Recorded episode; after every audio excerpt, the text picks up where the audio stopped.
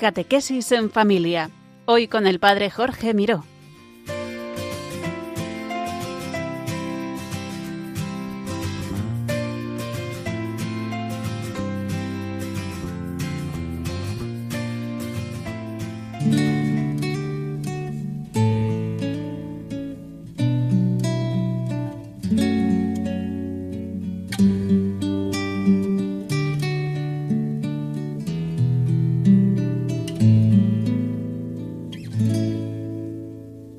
Buenas tardes, queridos oyentes de Radio María. Recibido un cordial saludo desde Valencia. Os habla el Padre Jorge Miró.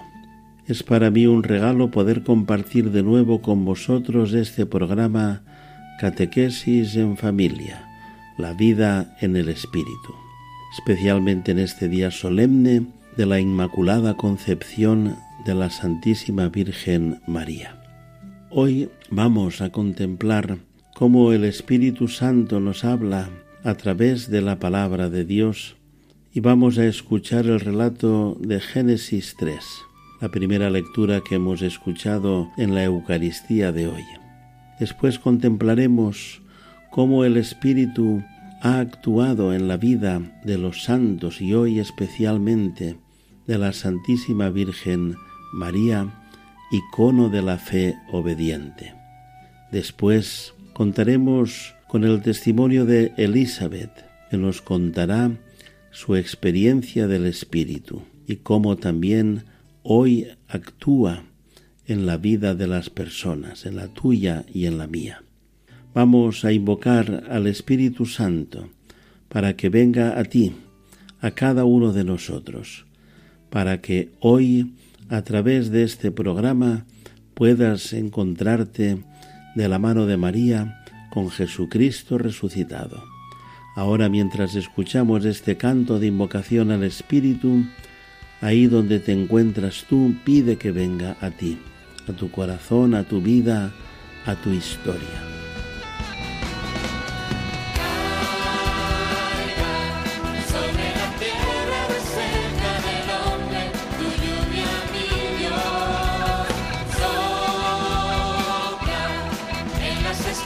Christmas.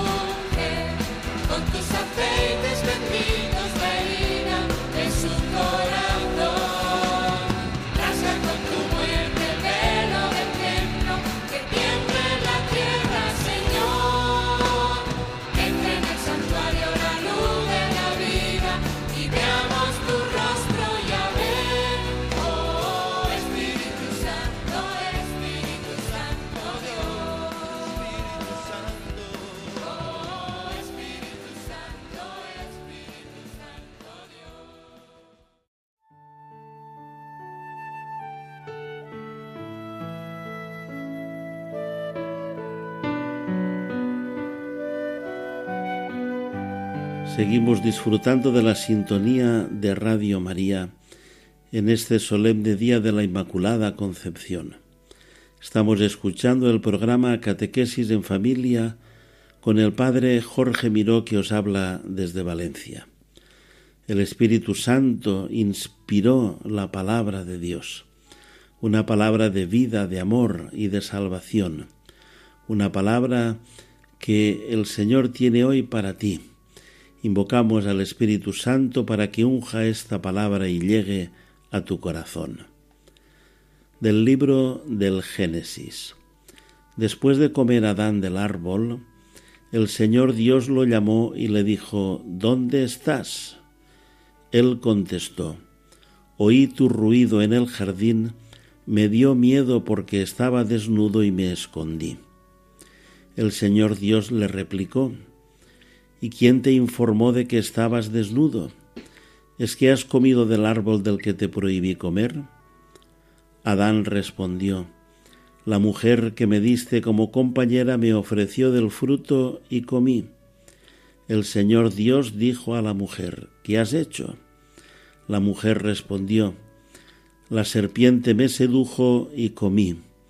El Señor Dios dijo a la serpiente, por haber hecho eso, maldita tú entre todo el ganado y todas las fieras del campo. Te arrastrarás sobre el vientre y comerás polvo toda tu vida. Pongo hostilidad entre ti y la mujer, entre tu descendencia y su descendencia. Esta te aplastará la cabeza cuando tú la hieras en el talón. Adán llamó a su mujer Eva, por ser la madre de todos los que viven. Palabra de Dios.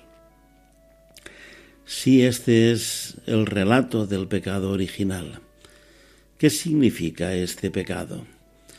Dice Benedicto XVI que el cuadro que se nos presenta en esta página es que en el fondo el hombre no se fía de Dios tentado por las palabras de la serpiente, abriga la sospecha de que Dios en definitiva le quita algo de su vida, que Dios es un competidor que limita nuestra libertad y que sólo seremos plenamente seres humanos cuando lo dejemos de lado, es decir, que sólo de este modo podremos realizar plenamente nuestra libertad. Estas son las palabras insidiosas que el tentador siembra en el corazón. El hombre vive con la sospecha de que el amor de Dios crea una dependencia y que necesita librarse de esta dependencia para ser plenamente el mismo. El hombre no quiere recibir de Dios su existencia y la plenitud de su vida. El hombre quiere tomar por sí mismo del árbol del conocimiento, el poder de plasmar el mundo, de hacerse Dios en definitiva, elevándose a su nivel y de vencer con sus fuerzas a la muerte y las tinieblas. El hombre no quiere contar con el amor que no le parece fiable, quiere contar únicamente con el conocimiento, puesto que le confiere poder más que el amor busca el poder con el que dirigir de modo autónomo su vida. Al hacer esto, se fía de la mentira más que de la verdad, y así hunde con su vida en el vacío, en la muerte. Pero el amor no es dependencia, sino don que nos hace vivir. La libertad de un ser humano es la libertad de un ser limitado, y por tanto es limitada ella misma. Sólo podemos poseerla como libertad compartida, en la comunión de las libertades. La libertad sólo puede desarrollarse si vivimos como debemos unos con otros y unos para otros. Vivimos como debemos si vivimos según la verdad de nuestro ser, es decir, según la voluntad de Dios porque la voluntad de Dios no es para el hombre una ley impuesta desde fuera, que le obliga, sino que es la medida intrínseca de su naturaleza, una medida que está inscrita en él y lo hace imagen de Dios y así criatura libre. Si vivimos contra el amor y contra la verdad, si vivimos contra Dios, entonces nos destruimos recíprocamente y destruimos el mundo. La palabra nos muestra también las consecuencias dramáticas de esta primera desobediencia. Adán y Eva pierden inmediatamente la gracia de la santidad original. Tienen miedo del Dios de quien han concebido una falsa imagen la armonía en la que se encontraban queda destruida. El dominio de las facultades espirituales del alma sobre el cuerpo se quiebra. La unión entre el hombre y la mujer es sometida a tensiones. Sus relaciones estarán marcadas, dice Benedicto XVI, por el deseo y el dominio. La armonía con la creación se rompe. La creación visible se hace para el hombre extraña y hostil. El hombre volverá al polvo del que fue formado. La muerte hace su entrada en la historia de la humanidad. Todos los hombres están implicados en el pecado de Adán. La inmensa miseria que oprime a los hombres y su inclinación al mal y a la muerte no son comprensibles sin su conexión con el pecado de Adán y con el hecho de que nos ha transmitido un pecado con el que todos nacemos. La transmisión del pecado original es un misterio que no podemos comprender plenamente. Aunque propio de cada uno, el pecado original no tiene en ningún descendiente de Adán un carácter de falta personal. Es la privación de la santidad y de la justicia originales, pero la naturaleza humana no está totalmente corrompida, está herida en sus propias fuerzas naturales, sometida a la ignorancia, al sufrimiento y al imperio de la muerte e inclinada al pecado. Esta inclinación al mal es llamada la concupiscencia. El bautismo dando la vida de la gracia de Cristo borra el pecado original y devuelve el hombre a Dios. Pero las consecuencias para la naturaleza, debilitada e inclinada al mal, persisten en el hombre y lo llaman al combate espiritual. Pero tras la caída el hombre no fue abandonado por Dios. Al contrario, Dios lo llama y le anuncia de modo misterioso la victoria sobre el mal y el levantamiento de su caída. Este pasaje del Génesis ha sido llamado protoevangelio por ser el primer anuncio del Mesías redentor anuncio de un combate entre la serpiente y la mujer y de la victoria final de un descendiente de ésta.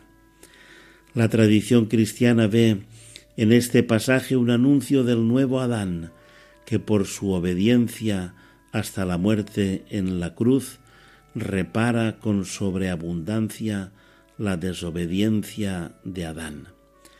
Cada día tienes delante dos caminos, el de Adán, que siendo hombre quiere ser como Dios y pretende arrebatarle su señorío, creyéndose dueño de su vida y señor de su historia, o el camino de Cristo, que siendo Dios se humilla y es obediente hasta la muerte de cruz, haciendo la voluntad del Padre.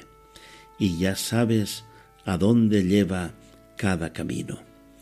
Pedimos hoy de una manera especial la intercesión de la Santísima Virgen María, que como ella podamos ser obedientes, fieles al Señor, podamos fiarnos del Señor y poder decir cada día, hágase en mí según tu palabra.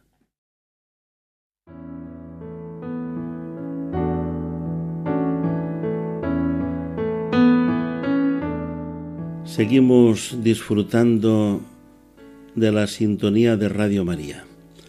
Os habla el Padre Jorge Miró. Estamos escuchando el programa Catequesis en Familia. El Espíritu Santo actúa en la historia, actúa en el corazón de los creyentes. Y hoy vamos a contemplar a María Inmaculada, icono de la fe obediente. Como ella ha sido modelada por el Espíritu Santo. En el camino del adviento que estamos recorriendo, la Virgen María ocupa un lugar especial, porque es aquella que ha esperado de un modo único la realización de las promesas de Dios, acogiendo en la fe y en la carne a Jesús, el Hijo de Dios, en plena obediencia a la voluntad divina. Benedicto XVI nos recordaba, contemplando el pasaje del Evangelio de la Anunciación, el significado de todo esto. Alégrate llena de gracia, el Señor está contigo. Este es el primer saludo, la primera palabra que el ángel le dirige a María. Una palabra sorprendente, porque cualquier judío hubiera esperado que el ángel se dirigiera a María diciéndole Shalom, la paz contigo, mientras que el ángel le saluda con un saludo griego, Jaire, alégrate, regocíjate. Y es que nos recordaba Benedicto XVI cuando los griegos leyeron este Evangelio unos cuantos años después, descubrieron aquí un mensaje importante. Pudieron comprender que con el inicio del Nuevo Testamento se había producido también la apertura al mundo de los pueblos, a la universalidad del pueblo de Dios, que iba a llamar a todos los pueblos, a todos los hombres, hasta los confines de la tierra. Pero ¿por qué se invita a María a alegrarse de este modo? La respuesta nos la dice también el ángel, porque el Señor está contigo. Esta es también una palabra importante. Para entender esto, tenemos que ir al Antiguo Testamento, a la profecía de Sofonías, en la que decía, Alégrate, hija de Sión, el rey de Israel, el Señor está en medio de ti, el Señor tu Dios está en medio de ti, valiente y salvador. En estas palabras hay una doble promesa hecha a Israel, a la hija de Sión. Dios vendrá como Salvador y establecerá su morada precisamente en medio de su pueblo, en el seno de la hija de Sión. En el diálogo entre el ángel y María se realiza exactamente esta promesa. María es realmente la hija de Sión en persona. En ella se cumple la espera de la venida definitiva de Dios. En ella establece su morada el Dios viviente. Alégrate. Esta es la primera palabra que resuena en el Nuevo Testamento. Alégrate. Esta es una invitación a descubrir esta gran verdad. El Nuevo Testamento es realmente evangelio, es una buena noticia que nos trae alegría también a nosotros hoy porque nos anuncia que Dios no está lejos de nosotros, no está lejos de ti, no es desconocido ni enigmático, Dios está cerca de ti, tan cerca que se hace niño, y podemos tratar de tú a este Dios.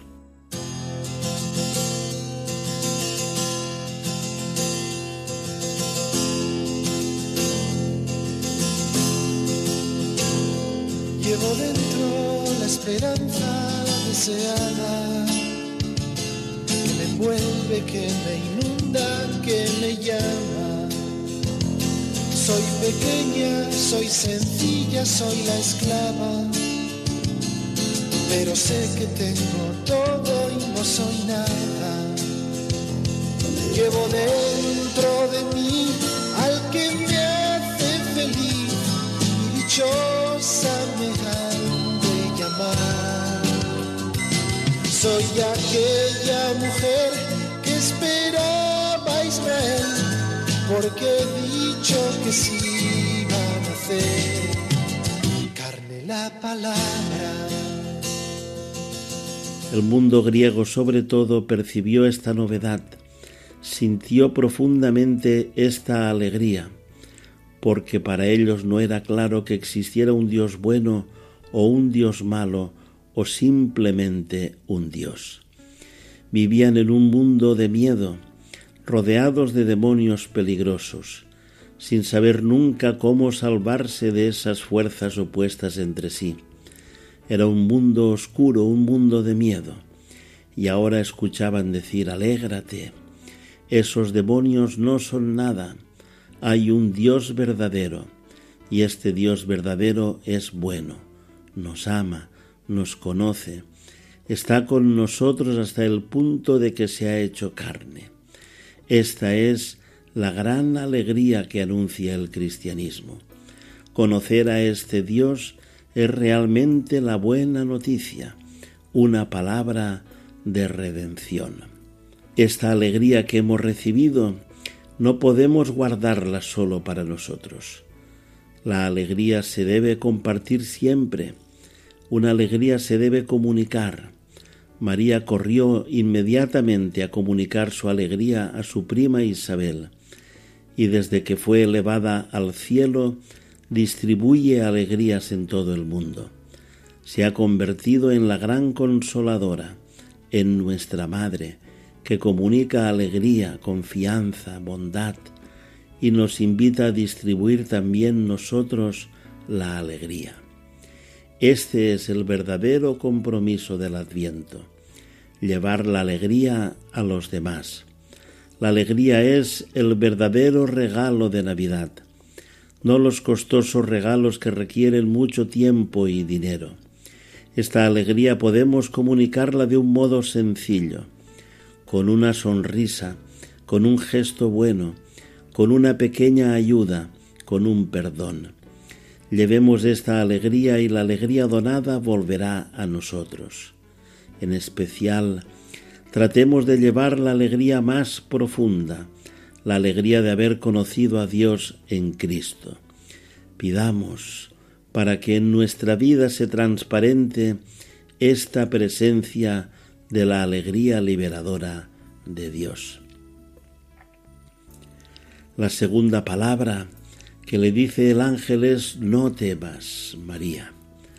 En realidad había motivo para temer, porque llevar ahora el peso del mundo sobre sí ser la madre del Rey universal, ser la madre del Hijo de Dios, constituía un gran peso, un peso muy superior a las fuerzas de un ser humano. Pero el ángel le dice, no temas, si tú llevas a Dios, pero Dios te lleva a ti, no temas. Esta palabra no temas seguramente penetró a fondo en el corazón de María. Nosotros podemos imaginar que en diversas situaciones la Virgen recordaría esta palabra, la volvería a escuchar. En el momento en que Simeón le dice, este hijo tuyo será un signo de contradicción y una espada te traspasará el corazón, en ese momento en que podía invadirla el temor, María recuerda la palabra del ángel, vuelve a escuchar su eco en su interior.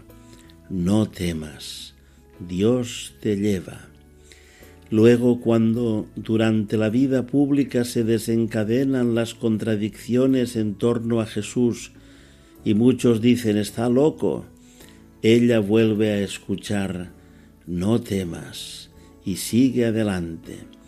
Por último en el encuentro camino del Calvario y luego al pie de la cruz, cuando parece que todo ha acabado, ella escucha una vez más la palabra del ángel, no temas. Y así, con entereza, está al lado de su Hijo moribundo y sostenida por la fe, va hacia la resurrección, hacia Pentecostés, hacia la fundación de la nueva familia de la Iglesia. No temas. María nos dice esta palabra también hoy a nosotros. Te la dice a ti. Hoy también nos viene a nosotros esta palabra. No temas.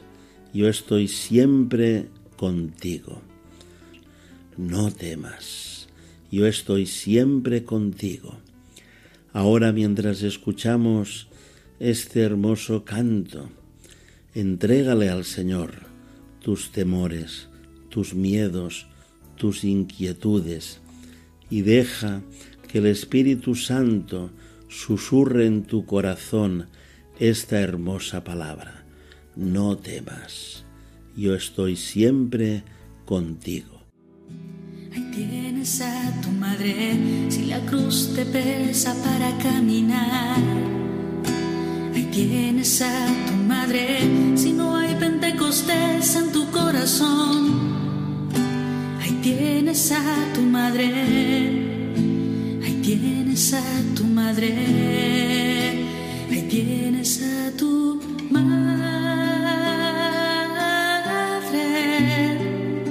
Ahí tienes a tu madre.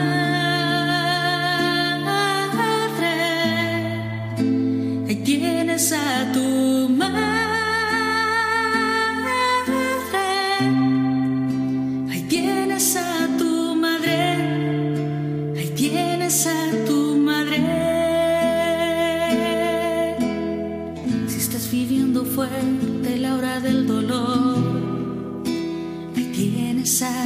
si estás padeciendo alguna enfermedad. Ahí tienes a tu madre si te encuentras sumido en desesperación.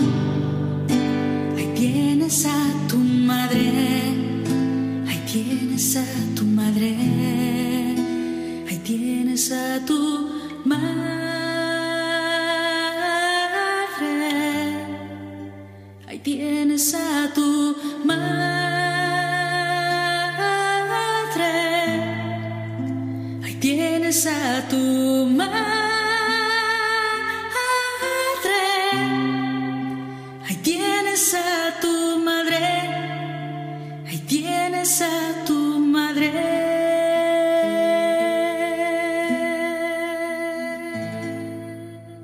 La tercera palabra al final del diálogo es cuando María responde al ángel, He aquí la esclava del Señor, hágase en mí según tu palabra. María anticipa así la tercera invocación del Padre nuestro, hágase tu voluntad. Dice sí a la voluntad grande de Dios una voluntad aparentemente demasiado grande para un ser humano. María dice sí a esta voluntad divina. Entra dentro de esta voluntad con un gran sí, inserta toda su existencia en la voluntad de Dios y así abre la puerta del mundo a Dios. Adán y Eva con su no a la voluntad de Dios, habían cerrado esta puerta. Hágase la voluntad de Dios. María nos invita a decir también nosotros este sí, que a veces resulta tan difícil.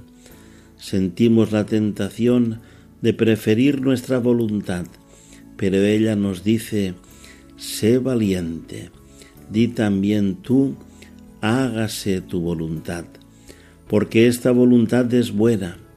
Al inicio puede parecer un peso casi insoportable, un yugo que no se puede llevar, pero en realidad la voluntad de Dios no es un peso. La voluntad de Dios nos da alas para volar muy alto, y así con María también nosotros nos atrevemos a abrir a Dios la puerta de nuestra vida las puertas de este mundo diciendo sí a su voluntad, conscientes de que esta voluntad es el verdadero bien y nos guía a la verdadera felicidad. Y ahora mientras escuchamos el canto, dialoga con el Señor sobre ese sí a la voluntad de Dios que hoy te está pidiendo el Señor y a lo mejor estás ahí dudando, estás ahí temeroso, combatiendo. Pide la intercesión de María también para poder decir que sí al Señor. Dijiste sí y la tierra estalló de alegría. Dijiste sí y en tu vientre la tía divina la salvación. Hagas en mí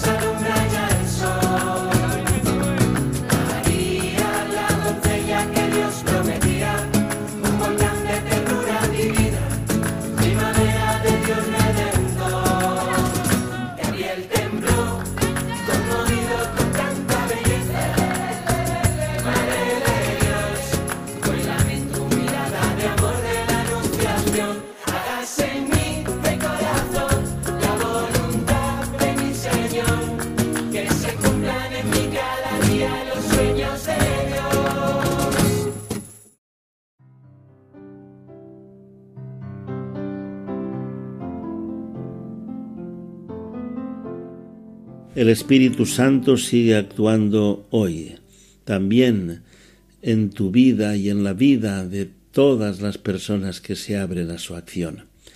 Por eso, cada programa vamos escuchando un testimonio, un testimonio de una persona que nos cuenta su experiencia del Espíritu. Hoy escuchamos el testimonio de Elizabeth. Agradecer al Padre Jorge por haberme invitado a este programa y con este momentito poder dar gloria a Dios eh, contándoos un poco lo que ha pasado en mi vida, lo que he vivido y cómo el Señor ha venido a rescatarme, cómo el Señor, para su gloria, ha venido y ha dado sentido a mi vida, tocándome con su amor. Soy Elizabeth, tengo 43 años, nací en Colombia, soy la mayor de cuatro hermanos, nací en una familia católica, pero conociendo a un Dios que estaba lejos de mí, conociendo a un Dios en el que solamente iba a compartir, si acaso, la Eucaristía cada ocho días, a bodas, bautizos y comuniones, y no, no era un Dios que pudiera eh, entrar en relación con Él.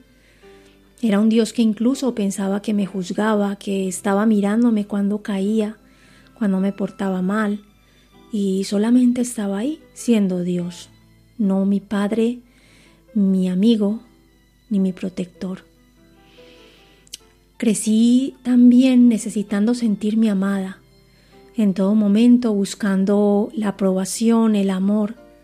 Se creó en mí un vacío importante en el que solo estaba necesitada de amor. Y el Señor ha venido a suplir todo esto a lo largo de todo lo que viví. Buscaba el amor en chicos, en mi adolescencia, la atención de mi padre, que fue un padre muy bueno, es un padre muy bueno, pero necesitaba llamar su atención para que me abrazara, para sentirme mirada, valorada por mis hermanos, por todas las personas que tenía cerca, ¿no? Tenía un vacío muy grande de amor, de aceptación. Y así fui creciendo, sin darme cuenta de que esto me estaba preparando para tener mucho dolor en mi vida. A los 20 años conocí a un chico con el que después de siete meses de conocidos eh, me casé.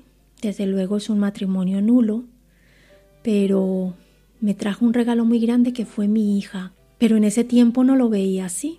Después de mucho maltrato, maltrato físico, psicológico, sexual, después de muchísimo maltrato, decidimos separarnos, decido yo después de cinco años de convivencia separarme, pero con mucho dolor, con muchísimo dolor, porque las infidelidades, el maltrato, pues sentirme tan rechazada cuando me había creado pues todo un mundo de mentira en el que por supuesto Dios no estaba, solamente mis planes, mis proyectos y por supuesto buscando, buscando el amor que solo Dios puede dar me separo de él, empiezo una vida errante, una vida de mucho fracaso, más maltrato, más relaciones nocivas, tóxicas. A todo esto empiezo con una depresión tremenda, a caer en un agujero de tristeza, de desolación muy grande, en el que solamente estaba yo y estaba destruida. Se me hacía muy, muy pesado el camino. La mochila estaba muy pesada y yo quería seguirla cargando sola porque no encontraba en qué descansar. Y si acaso encontraba alguna pareja, también me abandonaba, también tenía yo esa sensación de no llegar. Fue pasando el tiempo y la depresión fue subiendo, mucha medicación, mucha soledad. Mm, estoy en este país eh, desde hace 23 años y sin familia, sin nadie. Incluso hubo un momento en que corrí el riesgo de perder a mi hija. Y el vacío y la soledad se hacían cada vez más grandes en mi vida, ¿no? Y solamente se llenaba con eso, con medicación o con ir a la psicóloga que me dijera que me podría abrazar a mí misma y sentirme amada o a crecer eh, yo misma sin tener en cuenta que, que es algo profundo y todas estas terapias que me ofrecían eran solamente el yo, el yo, el yo y así no era lo que Dios pensaba para mí.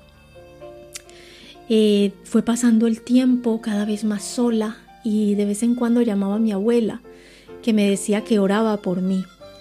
En ese tiempo cuando hablaba con mi abuela y me decía que oraba por mí, me daban ganas de ir a la iglesia, pero una particularidad de España es que solo las abren por las noches y no como en mi país que están abiertas todo el día y al llegar ahí y encontrarme pues la iglesia cerrada era como como aquí no te quiero, ¿no? Y me daba pena, pero bueno, seguía en mi rueda nociva. Eh, a todas estas em, siempre me llamó mucho la atención la Virgen de Fátima. Fue una, una gracia que el Señor me regaló, ¿no? De tener mucho cariño por la Virgen de Fátima, porque mi abuela le tenía mucha devoción y me traía pues eh, cierto recogimiento y cierta paz pensar en la Virgen de Fátima. Una amiga mía se fue a Fátima de vacaciones y volvió hablando de un grupo de oración, de unas personas que se, que se reunían a alabar al Señor y, a estar en contacto con Él y, y nada, me insistió muchísimo tiempo para que fuera este grupo y yo haciéndome la tonta, la tonta y cada vez más, más sola, más perdida. Pero bueno, un día llegó el momento de ir y llegué a este grupo de oración en el que me ofrecieron pues hacer una especie de seminario para conocer más de Dios. Entonces dije que sí, fueron siete semanas eh, de enseñanzas, de testimonios, de dinámicas. Eh, la verdad me hablaban en chino mandarín, no me entraba nada, ¿no? Pero el Señor iba haciendo ahí eh, su entrada ¿no? a mi corazón de una forma muy delicada, ¿no? que yo no me podía oponer porque Él era Él el que estaba haciendo el camino. Cuando fue la última sección de este seminario, hay un momento en que te piden que te abras al Espíritu Santo. Es un momento de encuentro con Dios. Y siento como el Señor me mira, me mira en lo profundo de mi corazón. Y en ese momento abro los ojos y digo, me lo inventé, ¿no? Eh, qué está pasando, como un Dios todopoderoso al que he fallado, eh, me puede mirar a mí. Y en ese momento siento la necesidad urgente de empezar a ir a misa, de confesarme, de de verdad de abandonar esa vida de tristeza porque el Señor había llegado a abrazarme con su mirada, a darme vida y dignidad de hija. Entonces esa mirada empezó de una forma maravillosa a transformarlo todo, ¿no? Entonces ahí entró en mi vida la comunidad, mis hermanos, de la que soy ahora partícipe y es un gran regalo. Entró también la vida sacramental, porque en ese preciso momento estaba viviendo pues una doble vida, estaba viviendo con una persona que me ofrecía esa seguridad económica de alguna forma eh, para que no pasáramos necesidades ni mi hija ni yo pero no había nada más. Y de, una forma concreta sentí como el Señor me invitaba a abandonar, abandonar eso, ¿no? Y a fiarme solo de Él. De esto hace ya 10 años o 11, ¿no? Y fue muy difícil tomar esta decisión, porque mi humanidad me llevaba siempre a la soledad, a la desconfianza, a la tristeza, ¿no? Y el Señor llegó a decirme, ¿no? Abandónalo todo y sígueme. y fue duro, pero lo hice. Y han pasado, ha pasado todo este tiempo y a fecha de hoy puedo dar testimonio de que a mi hija y a mí nada nos ha faltado. Nos ha llenado de más, se ha superado, ¿no? Y a través de la comunidad he visto cómo me abraza, cómo esos abrazos que anhelaba antes, Él los suple con un hermano que me abraza o me mira, o cuando mi sacerdote me dice ánimo, o cuando mi hija me mira con esos ojos de mamá, es que es que somos unas privilegiadas, lo tenemos todo, tenemos a Dios y sé que Él es eh, de verdad el camino, es la verdad y la vida y yo solo puedo darle gloria, yo solo puedo alabarlo y glorificarlo. Y desde luego con mi comunidad el servicio, el servicio que te llena, que te purifica, que te sana y a mis hermanos de comunidad eh, solamente ver en ellos ese regalo que son para mi vida, ese camino en el que estamos caminando todos juntos hacia Él y, esos, esos abrazos o esas miradas o esas oraciones que el Señor les pone en el corazón por mí son la cercanía y el amor que Él tenía para mí preparados. Entonces solamente dar gloria a Dios cada día de mi vida, seguir con Él, serle fiel y ese es mi deseo. Así que eh, gloria a Dios y de nuevo gracias al Padre por haberme invitado.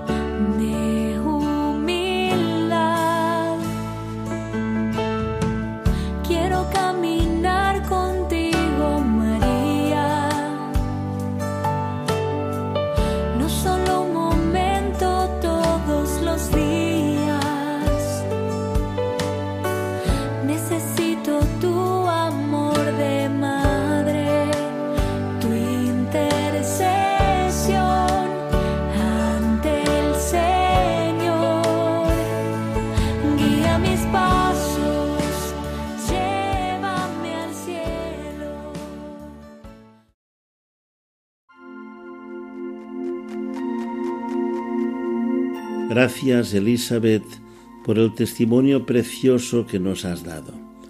Gracias a todos vosotros, oyentes de Radio María. Si quieres volver a escuchar este programa o descargarlo, entra en la página web radiomaria.es en la sección de podcast. Si quieres recibirlo en casa, llama al teléfono 918228010 para pedirlo y te enviarán el CD. Que tengáis un buen tiempo de adviento, que con María, abiertos a la acción del Espíritu Santo, diciéndole sí al Señor, podamos recorrer este camino precioso del adviento. Nos vemos de nuevo, si Dios quiere, el mes que viene. Desde Valencia recibid un cordial saludo y la bendición de Dios Todopoderoso, Padre, Hijo y Espíritu Santo, descienda sobre vosotros y os acompañe siempre. Amén.